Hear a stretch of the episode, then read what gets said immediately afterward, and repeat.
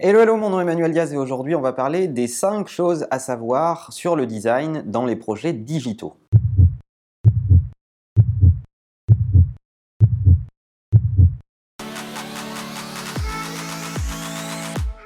Vous le disais il n'y a pas longtemps dans un épisode de Non-Stop à une conférence euh, à Lyon, le design, je pense, est l'élément clé pour bien concevoir ces projets digitaux. Alors, euh, le XXe siècle a certainement été le siècle de l'ingénieur et on en continue à avoir besoin de beaucoup d'ingénieurs, mais le XXIe siècle sera, de mon point de vue, celui du designer, parce que face à autant de nouvelles technologies, euh, il faut qu'on les maîtrise, mais il faut surtout qu'on sache à quoi on va s'en servir et c'est une bonne définition de ce que pourrait être euh, le design. Et voilà mes cinq éléments clés dans euh, le design et les projets digitaux. La première chose, c'est que le design, c'est pas que du visuel. Il y a trop de graphistes qui se prennent pour des designers et c'est un faux ami en français. Oui, le, dans le design, il y a une dimension graphique et esthétique. Certains graphistes peuvent avoir des notions euh, de design, mais le design, c'est avant tout de la conception, de la conception de parcours.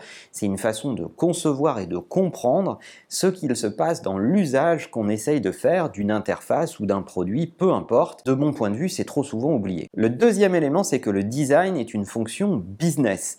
Euh, ça sert avant tout à remettre le client au centre de toutes les problématiques. Si vous avez des designers dans vos équipes, ils vont veiller en permanence à identifier le ou les clients de votre produit ou de votre service et ils vont systématiquement vous forcer à ne jamais oublier le client et l'usage que le client va exiger de votre interface ou du produit que vous êtes en train de développer et c'est une garantie d'avoir le business au cœur de la conception de votre projet. Le troisième élément, c'est que les designers ne sont pas une fonction comme une autre qu'on va convoquer dans une chaîne de fabrication à un moment donné. Non, c'est une véritable épine dorsale. Les designers doivent être là au début du projet, pendant le projet et à la fin du projet. Ils doivent collaborer avec l'ensemble des fonctions d'un projet, mais ils sont le fil conducteur tout au long du projet. Donc, ne mettez pas les designers à un moment du projet pour les sortir à un autre. Si vous avez des designers, utilisez-les tout au long de votre projet. Le quatrième élément, c'est que le design n'est pas un art, c'est avant tout un process. Alors oui, à certains moments, c'est tellement beau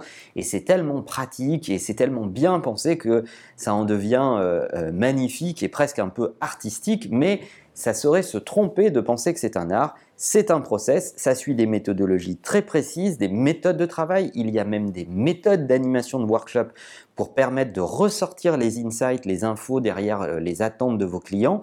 C'est avant tout un travail de process, de, presque un peu mécanique, organisé, euh, et c'est pas un truc euh, vraiment où on se lève le matin et on se dit j'ai telle inspiration, ça n'a rien à voir. Et enfin, cinquième et dernier élément, le design est un processus collaboratif si vous n'avez que des designers et pas les fonctions métiers ou que vos designers ne collaborent pas avec vos fonctions métiers, vous courez à la catastrophe. Vos designers doivent faire appel à toutes les fonctions métiers, à tous vos experts et être capables d'aller retirer ce qu'il y a de mieux chez vos fonctions métiers et le convoquer dans un processus bien pensé. Donc, la première qualité du designer est une qualité euh, sociale, euh, une qualité conversationnelle, une capacité à collaborer avec le reste des équipes. Donc comme je le dis souvent, si vous n'avez pas de designer dans vos équipes et si vous n'avez pas encore d'idée à quoi ça pourrait vous servir, n'attendez pas d'avoir compris pour en engager.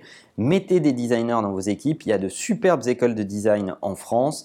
Euh, allez les voir, discutez avec euh, les profs et, euh, le personnel pédagogique des écoles de design françaises. Vous comprendrez mieux à quoi ça peut vous servir que vous fassiez du produit ou du service. C'est pas la question.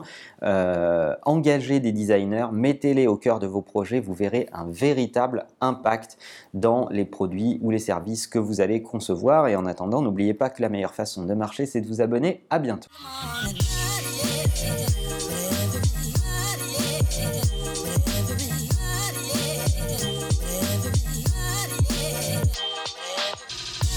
Whatever